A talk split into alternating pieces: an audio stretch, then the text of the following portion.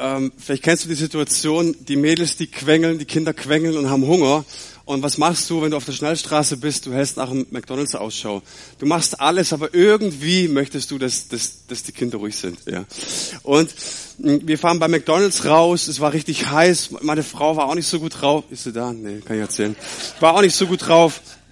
Ja, komm zu McDonalds. Wir sind jetzt nicht die McDonalds-Fans, aber meine Güte, wenn drei Frauen es quasi befehlen, dann machst du's.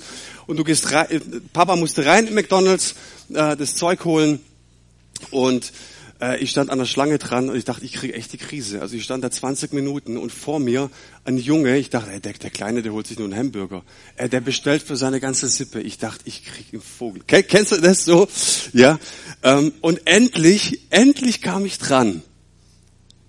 Und dann macht der Typ an der Kasse die Kasse zu. Und ich denke mir, ey, ist es jetzt irgendwie vor sich Kamera? Oder ist es, wollt ihr mich veräppeln oder was? War keine Verarschung. Der sagt, sorry, er muss jetzt nach hinten da aushelfen. Und in mir stieg eine Wut hoch. Ich, ich kann es euch gar nicht sagen. Ich dachte, Schwäbisch Gmünd kennt mich keiner. Den Typ, den sehe ich über die Theke und schaue ihm ganz tief in die Augen. Habe ich nicht gemacht. Keine Angst.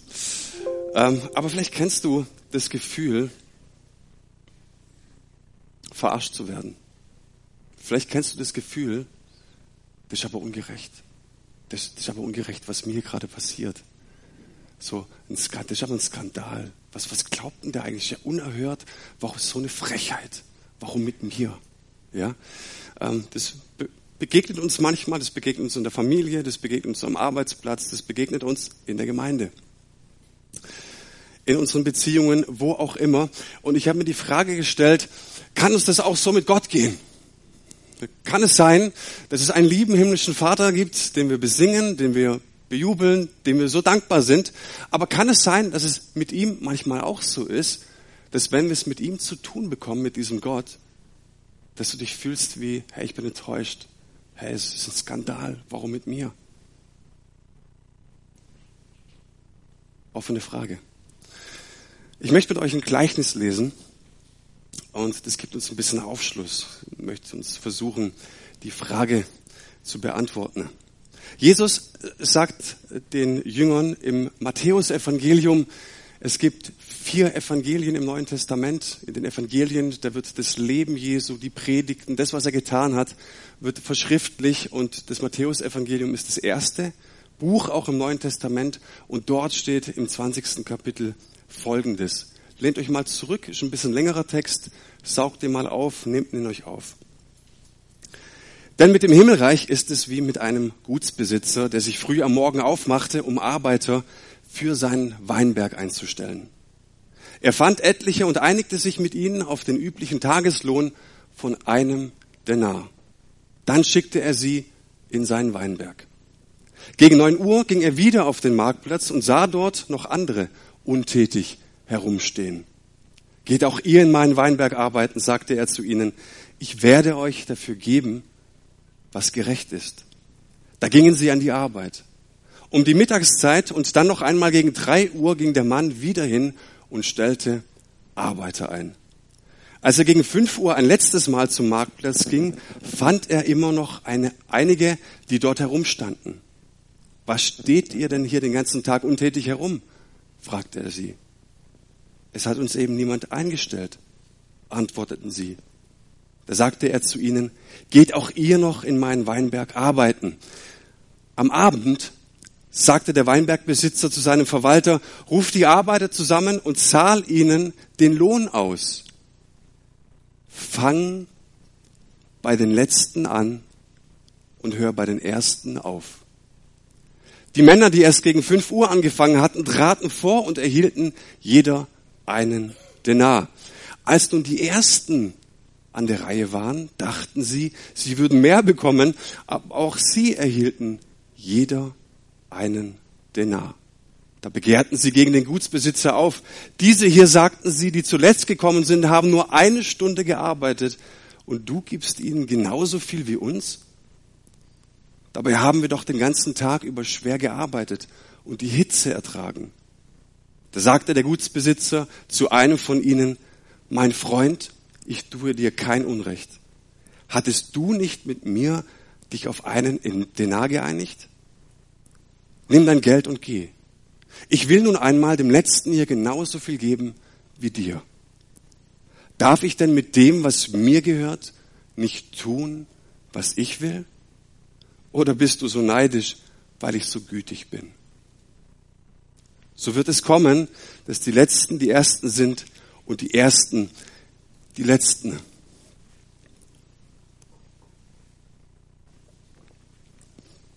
Diesen letzten Satz, den müssen wir uns wegdenken. Jesus lässt, äh, oder, ähm, lässt die Zuhörer beziehungsweise die Leserschaft mit einer offenen Frage zurück. Er beantwortete sie nicht, weil er sagt, ihr lieben Hörer, ihr lieben Leser, ihr sollt diese Frage beantworten. Es liegt an euch.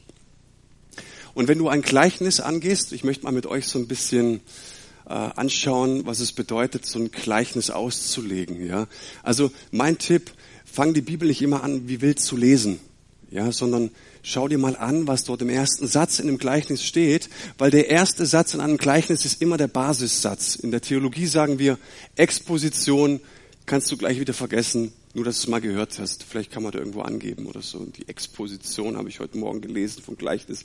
Brauchst du aber nicht. Es ist der grundlegende Satz. Es ist der Satz, der den Rahmen absteckt für dieses Gleichnis und den musst du dir sorgfältig anschauen. Und er lautet, denn mit dem Himmelreich ist es wie mit einem Gutsbesitzer, der sich früh am Morgen aufmachte, um Arbeiter für seinen Weinberg einzustellen. Also, man geht folgendermaßen vor. Man fragt sich, welcher Ort? Der Ort ist der Weinberg, aber den Fokus legt dieses Gleichnis auf den Marktplatz. Und du musst wissen, dass der Marktplatz zur damaligen Zeit das Arbeitsamt der Antike war. Da kam früh morgens um, äh, um wenn, wenn dieser Satz hier sagt, früh am Morgen, das heißt vor Sonnenaufgang. Und es bedeutet so halb sechs, dreiviertel sechs. Da sind die schon da. Um kurz vor sechs kommt der Weinbergbesitzer und es sucht sich Arbeiter aus. Ja, so. Ähm, wenn du heute, war schon mal jemand in Israel von euch? Wer war schon in Israel? Wart ihr schon mal am Damaskustor? So, wenn du heute am Damaskustor stehst, heutzutage um 5.30 Uhr, das macht kein Tourist. Aber wenn du es machen würdest, würdest du hunderte von Arbeiter dort stehen sehen. Das hat sich über die Jahrtausende nicht geändert. Dass die dort stehen und warten, dass Arbeitgeber, dass Leute für Bau, für Ernte, was weiß ich was, die Leute mitnehmen, wo auch immer sie sie brauchen. So wichtig auch zu wissen, die Zeit. Es ist nicht irgendeine Zeit, es ist Erntezeit. Und das ist wichtig zu wissen, ne, dass es im Orient nur die Trockenzeit gibt und die Regenzeit. Ja, so die die Regenzeit, die beginnt so im im Oktober, im äh, Dezember, Januar regnet es am allermeisten. Im April gibt's noch mal den Spätregen und dann ist aber Trockenzeit. Wir waren mal zwei Monate in Israel, meine Frau und ich, im Juni und im Juli. Wir haben wirklich keinen Tropfen Regen gesehen. Schalt Trockenzeit. Gell? Warum ist es wichtig für unser Gleichnis? Weil wir wissen, dass Ende September, Anfang Oktober kommt die Regenzeit. Das heißt, wenn du ein Weinbergbesitzer bist, dann musst du sehr raffiniert sein, weil du hast nur zwei bis drei Wochen Zeit für die Ernte.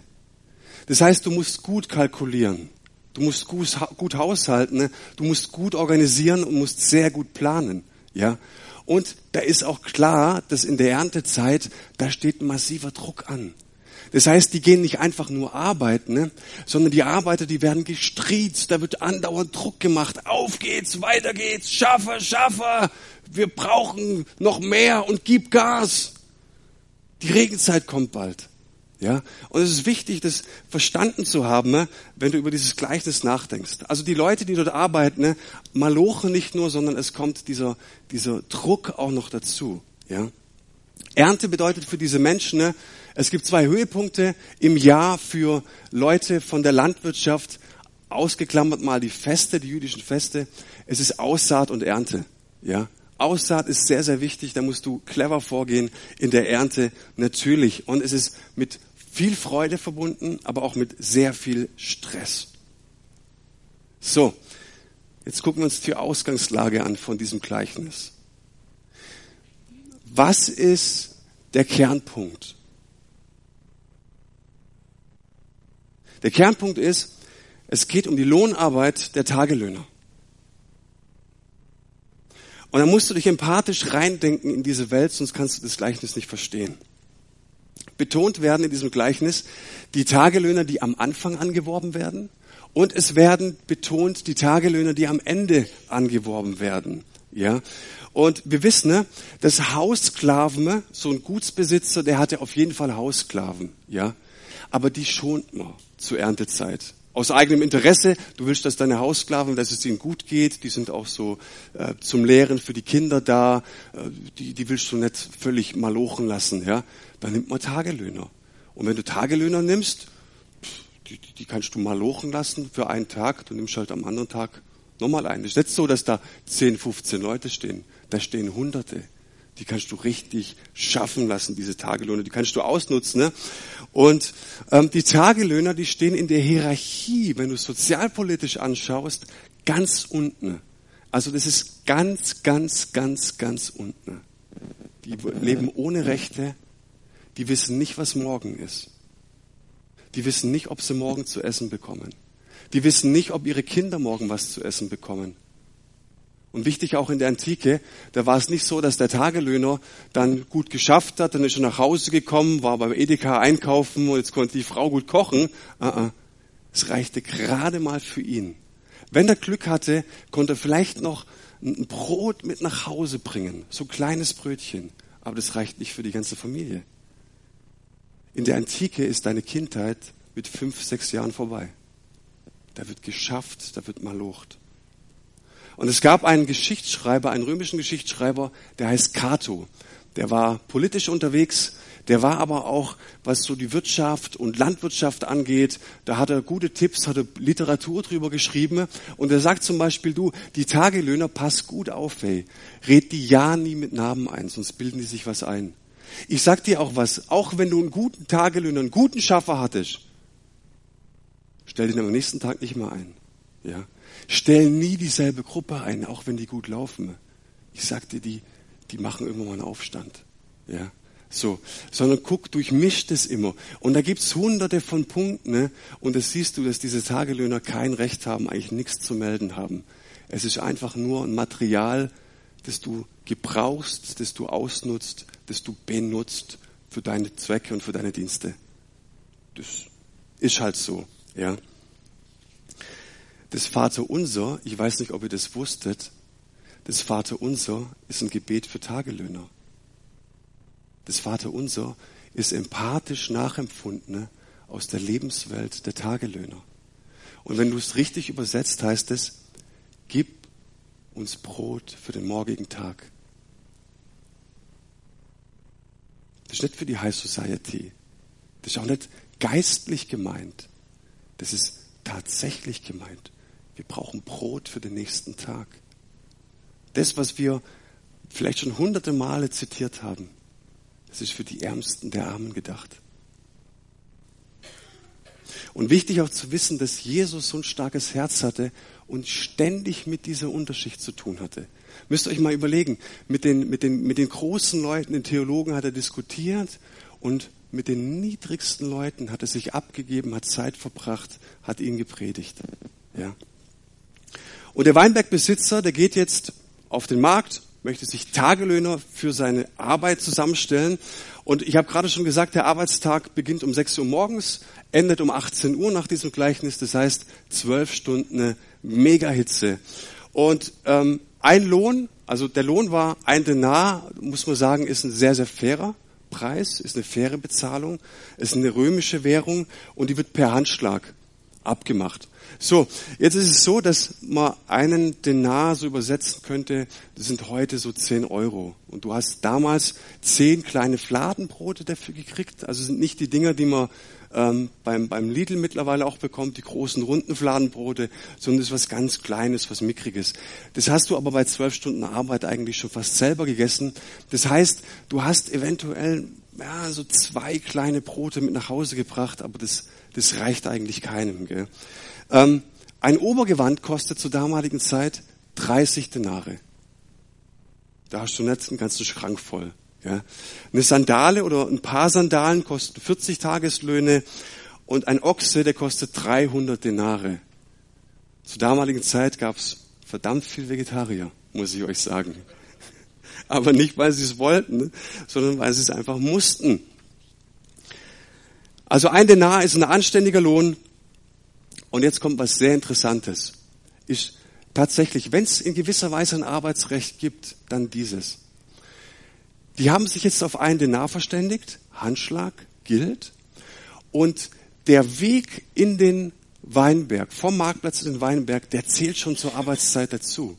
Jetzt musst du dir das mal vorstellen, der, der um 17 Uhr angeworben wird, gell? der läuft vielleicht noch 20, 25 Minuten in den Weinberg. Und dann taucht er da auf um 17.25, schafft gerade 35 Minuten ne? und kriegt danach volle Geld. Ja, also das musst du auch so ein bisschen mitdenken. Das war nicht mal eine Stunde und eine Stunde ist ja eigentlich schon ein Skandal. Das waren wirklich eigentlich nur 35 Minuten. Mehr waren es nicht. So, jetzt geht er um 6 Uhr hin und 6 Uhr macht Sinn. 6 Uhr sind viele Arbeitgeber da und er weiß ungefähr, dass er so 40 bis 50 Arbeiter braucht an diesem Tag. Aber er ist clever. Er sagt, ja, jetzt nimmst du mal 30 mit am Anfang. Ja? Und dann guckst, wie die schaffen. Und du kannst ja auch nicht die Truppe nehmen von gestern, die gut geschafft hat, sondern du nimmst jetzt erstmal 30. Und er geht in drei Stunden Blöcken hin und um neun Uhr geht er nochmal, das war ganz normal zur damaligen Zeit, weil sie raffiniert sind. Und dann guckt er, jetzt nehme ich nochmal zehn dazu. So, und ähm, um, um, äh, dann sagt er denen, und das ist auch sehr interessant, den um neun Uhr, jetzt kommt die erste, erste wörtliche Rede dieses Weinbergbesitzers, er sagt, ich möchte euch geben, was gerecht ist. Und dann wird es schon ein bisschen komisch, weil gerecht ist eigentlich ein Dreiviertel Denar.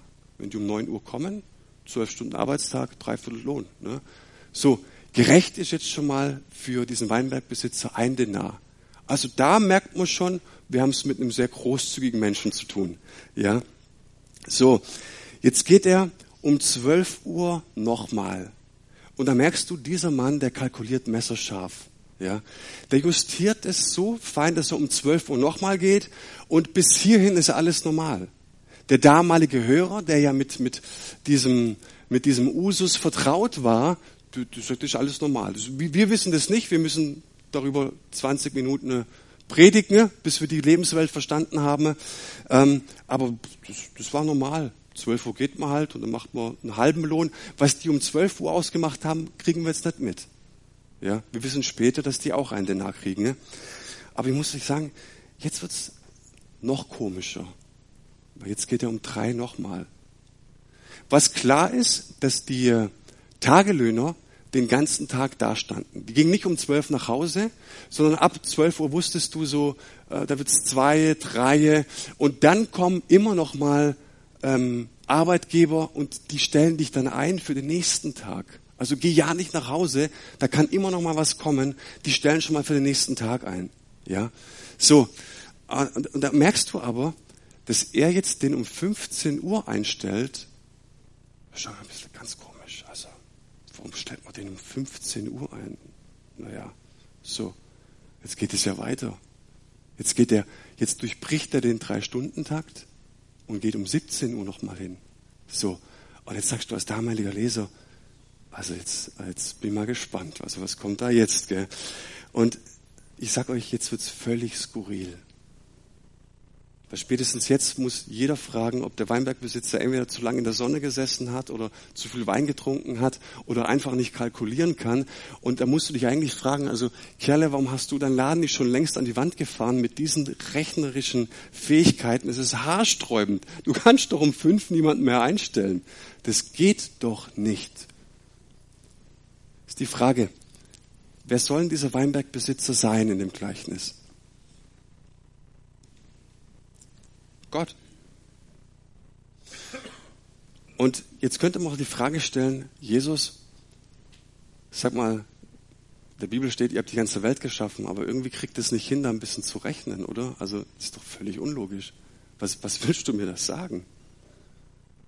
Und das Schöne, bis hierhin können wir sagen, wenn Gott in meinem Leben kalkuliert und in deinem Leben kalkuliert, dann kalkuliert er immer aus einer unendlichen Großzügigkeit, immer aus einer unendlichen Güte, immer bedacht, dass er unendlich gnädig ist und dir immer das volle Maß schenken möchte. Wenn Gott mit dir kalkuliert, dann ist er nicht so, dass er sagt, naja, eigentlich hätte ich für den Manu am Ende des Tages einen Euro. Jetzt gucken wir mal, wie der so den Tag rumgebracht hat.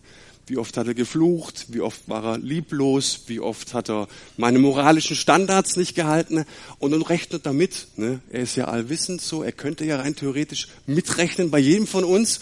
Und so am Ende des Tages treffen wir uns nochmal am Abend so ähm, beim letzten Gebet im Bettchen.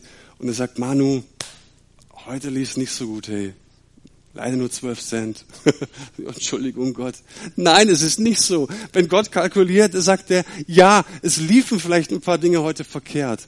Aber ich sag dir, du bekommst das volle Maß. Wenn Gott mit dir kalkuliert, dann gibt er dir das volle Maß. Und ich glaube, dass wir das in unserer Kirche und unter Christen immer wieder verdeutlichen müssen, weil du oft den Eindruck hast, dass das nicht klar ist, dass Gott dir dennoch das volle Maß gibt. Er kalkuliert nicht mit Hintergedanken. Er ist eben nicht so wie wir oder wie ich. Und weil Gott so kalkuliert in deinem Leben, habe ich mir gedacht, möchte ich mich erstens mit, mit mir selbst großzügig kalkulieren. Ich möchte mir auch was gönnen. Ja. Und ich möchte auch anderen Menschen was gönnen. Ich möchte auch mit anderen Menschen großzügig kalkulieren, weil Gott so großzügig mit mir kalkuliert. So, jetzt schauen wir uns diesen Vers nochmal genauer an.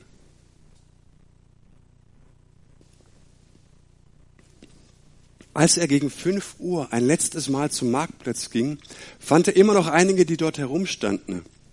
Was steht ihr hier denn den ganzen Tag untätig herum? fragte er sie. Es hat uns eben niemand eingestellt, antworteten sie. Da sagte er zu ihnen, geht auch ihr noch in meinen Weinberg arbeiten. Ich habe jetzt den Vorteil, dass ich da sehr viel Zeit miteinander verbracht habe. Aber was auffällt, wenn du es immer wieder liest, ist es die erste Gruppe, die etwas gefragt wird. Und es ist die erste Gruppe, die antworten darf. Diese Gruppe, die vergessen wurden, die Gruppe, die niemand eingestellt hatte, die Gruppe, die eigentlich leer nach Hause geht, die darf jetzt zu Wort kommen. Herrlicher Gedanke, oder? Und sie sagen, ne, niemand hat uns eingestellt. Auf sie wird gehört. Der, auf ihren Schmerz wird eingegangen, auf ihren Kummer wird eingegangen, auf ihren Hunger wird eingegangen. Und, es wird, und sie dürfen sagen, es hat uns niemand eingestellt. Wir haben heftige Sorgen. Wir wissen nicht, was wir der Family jetzt sagen sollen, wenn wir nach Hause kommen. Ich weiß es nicht.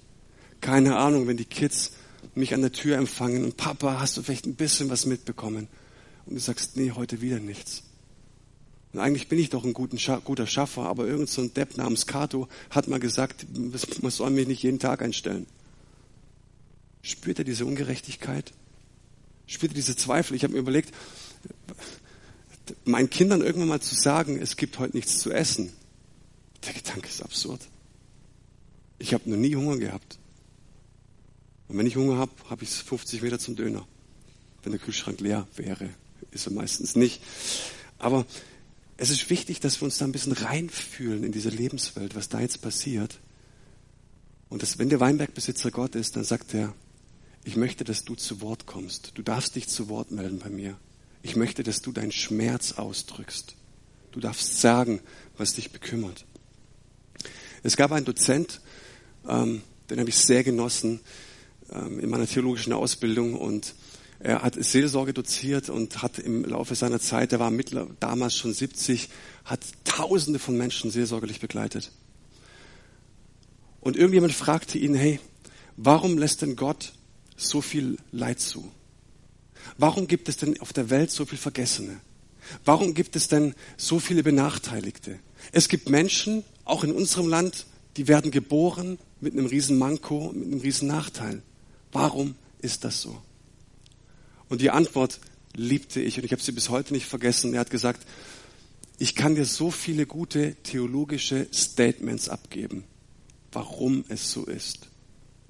Aber wenn du mit einem Menschen sprichst, wird ihm dieses theologische Statement nicht helfen.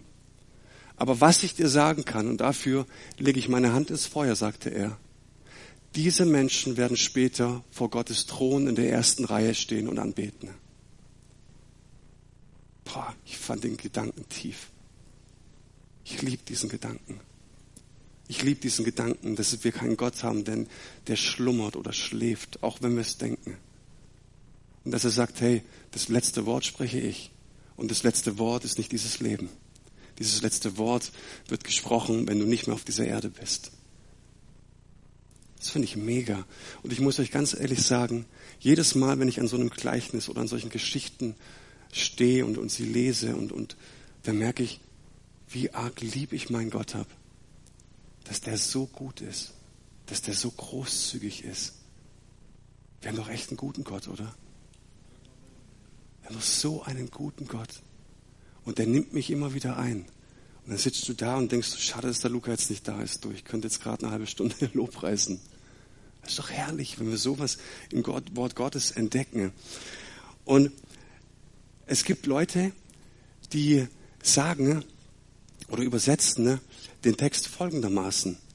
Was steht ihr denn den ganzen Tag faul herum?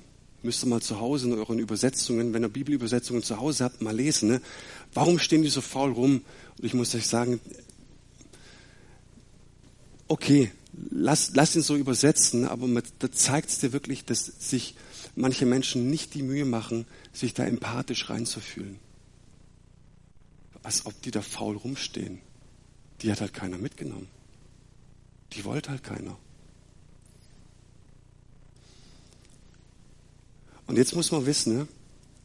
ich habe es gerade schon so gesagt, so um 12 Uhr ist es normal und ab 12 Uhr wird es jetzt skurril, es wird etwas komisch und es ist immer so in den Gleichnissen. Jesus so bis zur ersten Hälfte passt alles, können wir nachempfinden, ne? aber dann so mit Anpfiff der zweiten Halbzeit, da passiert was und, und du weißt auf einmal nicht mehr, was, was, was ist hier normal. Also hier wird es völlig nicht nachvollziehbar, völlig chaotisch. Was, was soll es denn? Und Jesus knüpft er in den Alltagsvorstellungen an seiner Leser und auf einmal blickt da keiner mehr durch. Was, was soll denn das jetzt mit dem 17 Uhr? Und er gibt ihm trotzdem noch einen Denar. Und es ist schöner und keiner konnte jetzt ahnen, auf was Jesus heraus möchte zu diesem Zeitpunkt. Ja? Was will denn der uns sagen? Und damit möchte Jesus in den Gleichnissen wachrütteln und sagen, passt mal auf, Freunde, wenn ihr es mit mir zu tun bekommt, wenn ihr es mit Gott zu tun bekommt, wenn ihr es mit dem Reich Gottes zu tun bekommt, dann werden die Dinge nicht mehr nachvollziehbar. Weil wir haben einen Gott, der überrascht, der positiv ist, wir haben keinen Jesus, mit dem du da immer wieder mal eine Grillparty machst. Du besorgst das Fleisch, er bringt das Bags mit und wir sind Buddies. Und er weiht mich in alle seine Pläne ein und ich weiß und kenne ihn auswendig und wir sind super miteinander unterwegs und ich weiß eigentlich schon immer fünf Züge voraus, was Jesus denkt. Denke ich manchmal. Ich weiß es aber nicht. Und ich sag dir, wenn du es wirklich mit Gott zu tun hast, dann überrascht er dich immer völlig. Da wird's völlig skurril, da wird's völlig anders. Und deswegen gehen wir ehrfurchtsvoll auch in Anbetung. Sagen Gott, wenn wir es mit dir zu tun haben, du, dann wissen wir nicht, was passiert, aber wir glauben, du hast die besten Pläne.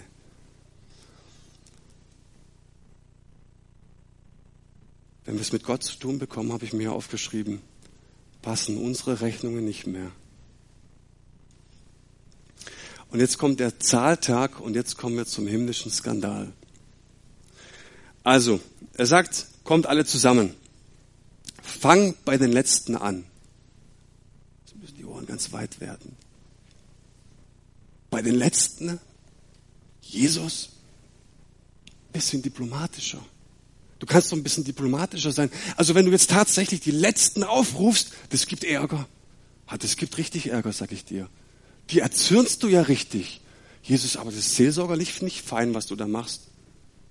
Hat die werden kreuz, kreuznarrt jetzt gleich. Jesus. Ja. Ja, jetzt lass ich trotzdem mal die ersten kommen. Die werden jetzt ausgezahlt. Und was jetzt passiert, ist für die natürlich eine völlige Überraschung. Die treten jetzt an den Tisch, der Verwalter sitzt da, bis um 17 Uhr gekommen und der drückt dir jetzt einen Denar in die Hand. Wenn du so drauf bist wie ich, dann hättest du es eingeschoben und weggegangen. Äh, ich gehe mal von aus, dass die Typen ehrlich waren und wahrscheinlich nachgefragt haben, hey, äh, da passt was nicht. Äh, du hast da was verwechselt. Ich bin erst um fünf gekommen. Ich habe nur, wenn ich ehrlich bin, 35 Minuten gearbeitet. Das, das ist passt nicht. Und dann sagt der Verwalter, guckt dich an und sagt, doch, ist alles in Ordnung, ich weiß, wer du bist. Du kamst schon fünf, du ist alles, alles gut, das ist für dich. Ja. So, und das kannst du ja gar nicht glauben. Das packst du ja nicht. Und manchmal packen wir es nicht. Und das spricht mir immer wieder so ins Herz. Wir packen es oftmals nicht, wie gut Gott wirklich ist. Das packen wir manchmal nicht. Dass der wirklich aus vollem Maß gibt. Und das Schöne ist, keiner hat darum gebeten. Der ist ja nicht hingegangen und sagt, Mensch, also äh, vielleicht kriege ich ja trotzdem den nah. Das hat keiner erwartet. Und das Schöne ist, ich weiß nicht, was du nicht erwartest von Gott. Aber was er eigentlich verdient hätte, wäre ein Zwölftel Teil, sogar noch weniger. Was glaubst du, wenn Gott heute Morgen über deinem Leben kalkuliert? Wenn Gott heute Morgen über dich nachdenkt? was er da so im Petto haben könnte. Gottes Großzügigkeit in deinem Leben kennt keine Grenzen. Dass Gott dich segnen möchte, dir zusprechen möchte, dir Berufung geben möchte, dir Fülle geben möchte, das kennt keine Grenzen. Da kann man sich doch richtig mitfreuen mit den Leuten. Da kann man sich doch richtig mitfreuen mit mir, mit dir, dass Gott so gute Gedanken über deinem Leben hat. Was glaubt ihr, wie happy der nach Hause gegangen ist? So, und jetzt kommt der Aufschrei der ersten Angeworbenen. Der muss kommen und der kommt. Und es ist wichtig, dass wir uns jetzt mit den Leuten richtig identifizieren. Das sind nicht die Bösen. Bitte, ähm, auch in allen Geschichten setzt die Pharisäer auch nicht als böse immerhin. Kein Pharisäer ist böse, sondern er tickt, wie er tickt. Und ich ticke, wie ich ticke. Und der Tagelöhner, der sich jetzt beschwert, der tickt, wie er tickt. Und wir verstehen das Gleichnis nicht, wenn wir diesen Tagelöhner jetzt als Bösling hinstellen. Der ist nicht bös, sondern der empfindet jetzt was in seinem Herzen. Und der steht jetzt erstmal da und schaut sich das an und das erste Gefühl ist jetzt erstmal, wenn, wenn der einen Denar kriegt, kriege ich vielleicht mehr. Jetzt, jetzt denke ich großzügig, jetzt habe ich keine verkorkste Kindheit gehabt und so weiter. Und so, vielleicht fünf, sechs, das wäre doch was. Ha? So, wenn der so großzügig ist. Da hat er heute wahrscheinlich irgendwie einen spendablen Tag. Ich krieg da auch mehr. So, jetzt trittst du an den Tisch heran und der kriegt auch einen Denar in die Hand gedrückt.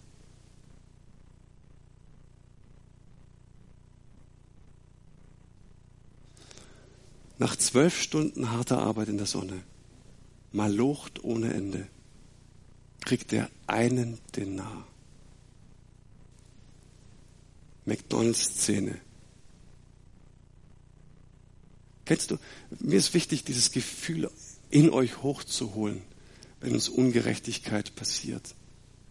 Wenn wir sagen, das ist skandalös. Frechheit mit mir. Wie kann er das mit mir machen? Warum mit mir? Was fällt dem ein? Und in dir kocht es Blut und geht nach oben und du denkst so, zwölf Stunden habe Arbeit. So wichtig, dass wir uns in diese Enttäuschung reinversetzen. Ne? Aber es ist halt einfach auch eine Überraschung. Und ich sage euch, das ist auch das Reich Gottes. Gott erfüllt nicht jede unserer Hoffnung, und Gott erfüllt nicht jeden unserer Wünsche. Und Enttäuschung ist nichts Verkehrtes. Weil Enttäuschung bedeutet, dass vorher eine Täuschung vorlag. Und die wird jetzt enttäuscht. Und wenn du es wirklich mit Gott zu tun bekommst, wenn du es wirklich mit ihm zu tun haben möchtest, wenn du ihn wirklich kennenlernen willst und wenn alles gut läuft, alles nach Plan läuft, dann wird er dich enttäuschen. Warum? Weil wir oft mit so vielen Wunschbildern durch unser Leben laufen. Oft mit so vielen Versprechungen durch unser Leben laufen.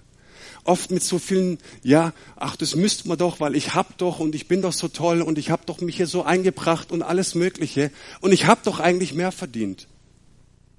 Und Gott sagt, wir hatten einen Deal.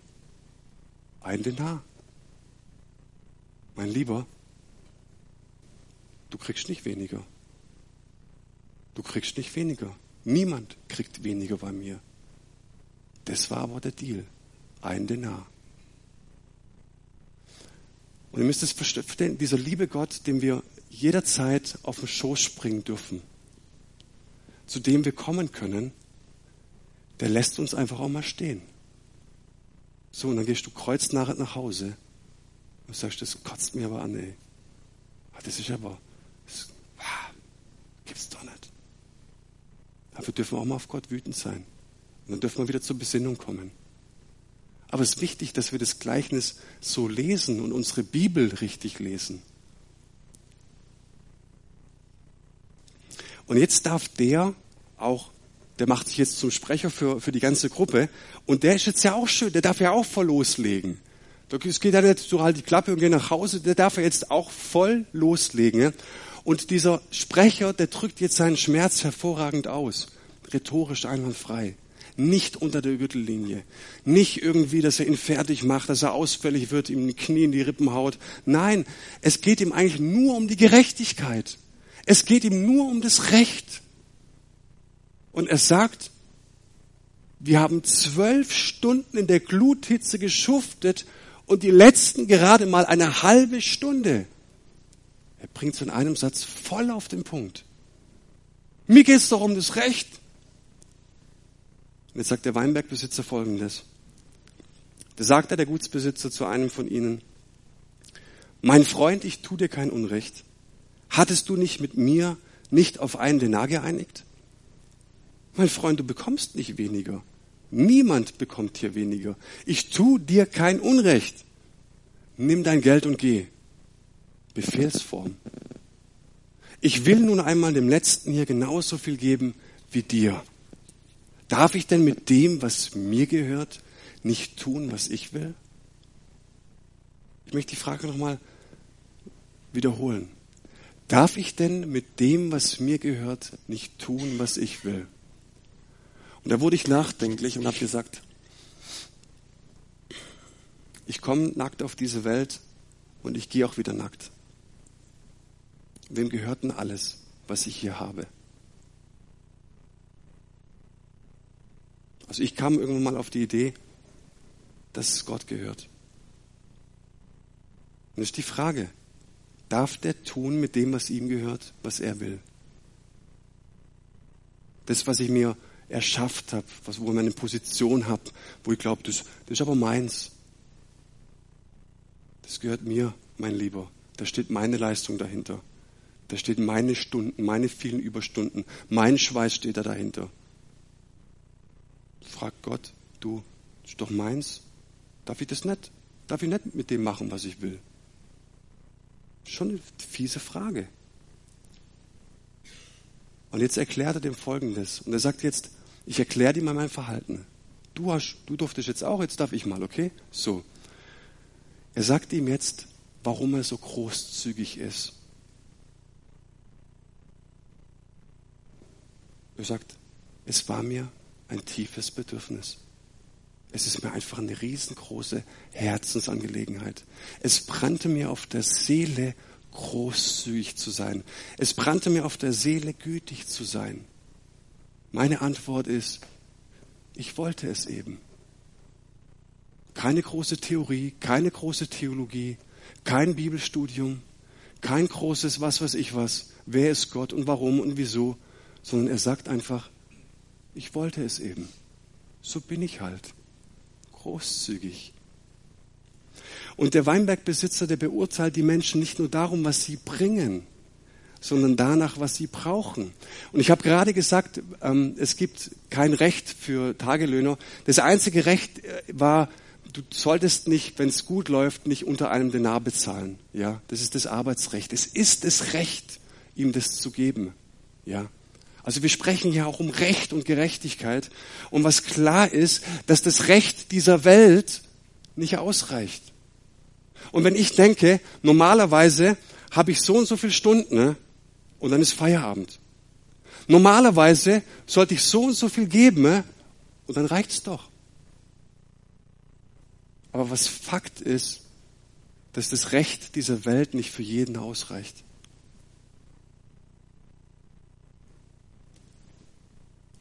Und Güte geht über das Recht hinaus. Liebe macht Überstunden. Liebe geht mehrere Schritte. Liebe geht eine zweite Meile mit. Weil Menschen es brauchen, dass wir mit ihnen zweite Meilen gehen. Güte ist kein Unrecht. Das möchte er ihm hier klar machen.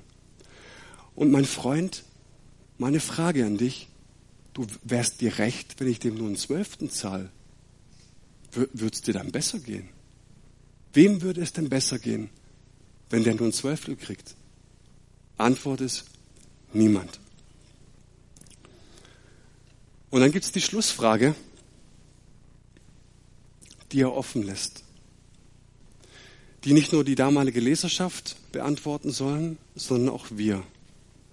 Und ich habe diese Schlussfrage mal in ein paar andere Fragen übersetzt. Die Schlussfrage heißt, oder bist du neidisch, weil ich so gütig bin? Also jetzt habe ich noch mal eine Frage an dich. Warum protestierst du gegen mich? Jetzt kommt eine bohrende Frage. Bist du so wütend, weil ich so gütig bin? Bist du vielleicht so wütend, weil du mich noch nicht richtig verstanden hast? Bist du so gütig, weil du oder so wütend, weil du vielleicht mehr von mir wegrennst, als dass du dich mit mir auseinandersetzt, wer ich bin und wie ich bin? Ist das Problem, das du hast, etwa, etwa meine Gnade? Möchtest du zu den Menschen gehören, die Probleme haben, weil Gott so gnädig und so gütig ist? Hast du selbst so wenig Liebe und Gunst in deinem Leben erfahren, dass du anderen ihr Glück nicht gönnen kannst? Denk mal, denk mal über dich nach. Warum können wir uns nicht mit anderen freuen? Warum können wir anderen ihr Glück nicht gönnen? Ihr unverdientes Glück? Was ist eigentlich passiert in unserem Leben? Damit wir das nicht tun können, damit wir anderen ihr Glück nicht gönnen können, ihre Freude gönnen können. Wenn Gott so großzügig ist und diesen Letzten nach Hause springen lässt mit lauter voller Freude, ja, dann handelt er auch in deinem Leben so. Wir sind oftmals so sehr in unseren Sorgen, in unseren Nöten drin, und können gar nicht glauben, wie großzügig Gott ist. Und was uns dieses Gleichnis auch sagen möchte, ist, schau mal den nach links und schau mal den nach rechts, was er braucht. Weil ich so großzügig bin, möchte ich, dass auch du großzügig bist zu dem, der dir zur Linken und zur Rechten sitzt. Vielleicht bist du heute die Antwort auf deinen Nachbarn, der neben dir sitzt. Dass er Großzügigkeit erlebt, dass er Güte erlebt, dass er Wärme erlebt, dass er merkt, es geht doch weiter in all meinen Situationen.